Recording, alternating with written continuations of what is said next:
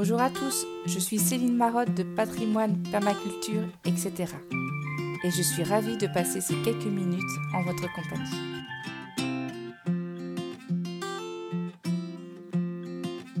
Partons à la rencontre du château de Menton-Saint-Bernard à travers les siècles. Il était une fois un château datant du XIIe siècle qui ajouta une flèche à son arc en intégrant huit siècles plus tard la permaculture et un vignoble en biodynamie sur ses terres.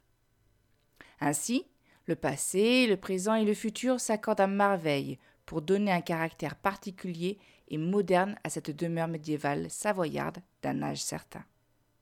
Quand on me demande de rêver ma vie, je m'imagine souvent au milieu d'un domaine chargé d'histoire, où la préservation d'un patrimoine historique s'allierait à celle de l'environnement. Ce pari semble réussi au château de Menton-Saint-Bernard. Déjà connu dans la région pour sa richesse historique en séduisant près de 30 000 visiteurs par an, la bâtisse savoyarde a décidé de redonner ses lettres de noblesse à une nature qui, par sa luxuriance, ne peut que mettre en valeur ses vieilles pierres. Petite, en vacances à Annecy, je me souviens bien apercevoir ce château, au loin, surplombant le lac dans lequel se reflètent les montagnes alpines. Je me reconnais également dans les valeurs véhiculées par le concepteur du potager-verger permaculturel, Hugues de Vries. Je suis moi-même issu de l'industrie, et je suis convaincu que cette philosophie, qu'est la permaculture, trouverait naturellement sa place dans le monde de l'entreprise. L'éthique et les principes apporteraient beaucoup de sens et de sérénité dans un milieu concurrentiel où l'injonction au bonheur au travail devient prédominante.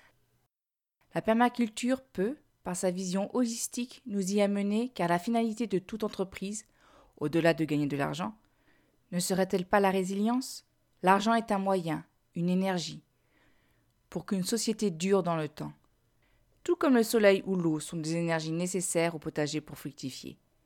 Et si en plus on prend soin de l'humain, alors là tout est possible.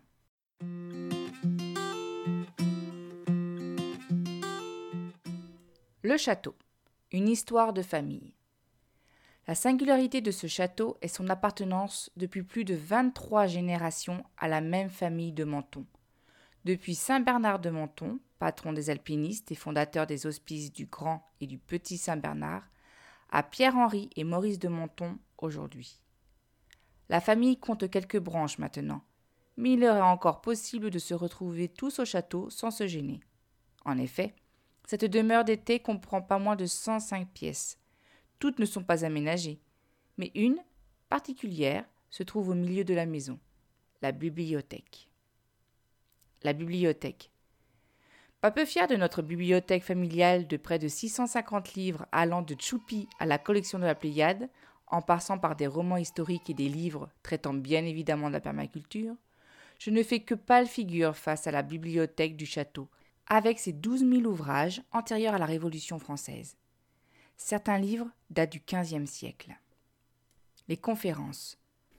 Pendant ces mille ans d'histoire, des personnages incontournables dans la vie locale ont porté des valeurs de préservation du patrimoine physique et naturel. Cela continue naturellement aujourd'hui, avec des vignes cultivées en biodynamie et le potager permaculturel, et la série de conférences entre histoire et environnement qui jalonnent toute l'année.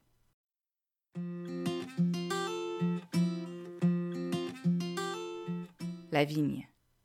Le château renoue avec son histoire en réimplantant des vignes sur la colline. Déjà existantes avant la Seconde Guerre mondiale, ces vignes, comme beaucoup depuis le milieu du XIXe siècle, ont été décimées par le fixoléra. Désormais, douze mille pieds trônent de nouveau fièrement en contrebas du château, face au lac. Plantés en 2018, il nous faudra attendre 2021 pour goûter la première cuvée cultivée en biodynamie. Mais au fait, qu'est-ce que la biodynamie? Il s'agit de pratiques qui visent à préserver la vie du sol et à stimuler les capacités de défense naturelles de la plante. Au lieu de traiter la vigne contre les maladies, le vigneron s'efforce de corriger le déséquilibre qui les crée. Ceci suppose certaines pratiques un peu particulières, des préparations à base de matière animale, végétales ou minérales, sont appliquées en dose homéopathique à la vigne en fonction du calendrier lunaire.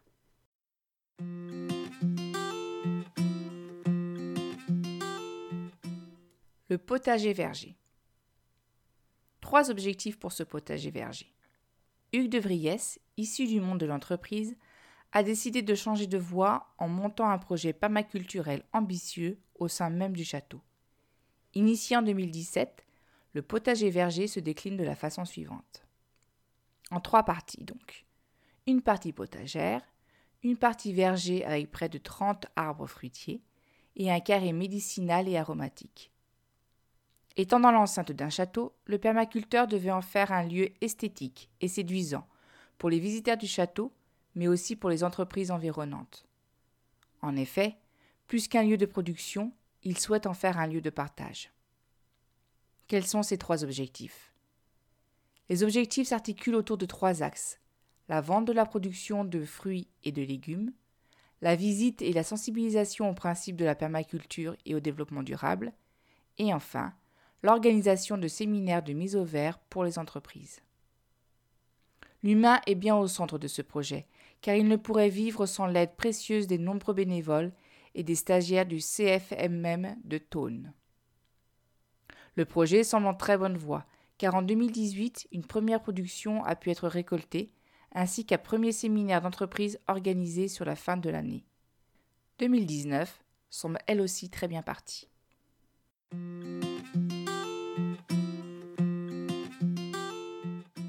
Pour finir, vous l'aurez compris, ce domaine résume par beaucoup de points ce que j'affectionne particulièrement les vieilles pierres qui renferment une partie de l'histoire de nos ancêtres, et la permaculture qui représente l'avenir de tous. Petite, je n'ai pas eu l'occasion de visiter le château, mais me voilà avec une raison de plus de retourner sur les chemins de mon enfance, avec cette fois toute ma petite famille avec moi. J'espère que cet article vous a plu. Si vous souhaitez voir les photos ou accéder à plus d'informations, n'hésitez pas à aller sur l'article lui-même. Je vous dis à très bientôt sur www.patrimoine-perma-etc.fr. Au revoir